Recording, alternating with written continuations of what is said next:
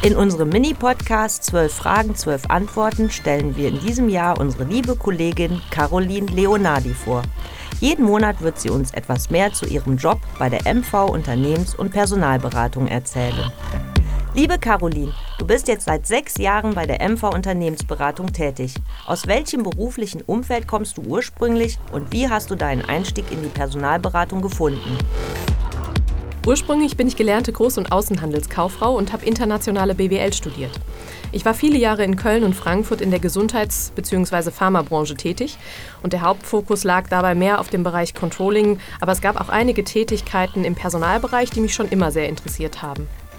Ich habe zum Beispiel den Aufbau von Gesundheitszentren begleitet, die Personaleinstellungen verantwortet und auch international Schulungen im Bereich der Datenpflege durchgeführt.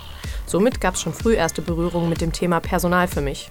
Mit meinem Umzug nach Köln vor knapp sieben Jahren stand dann auch ein Jobwechsel an und ich habe den Einstieg in die Personalberatung gefunden.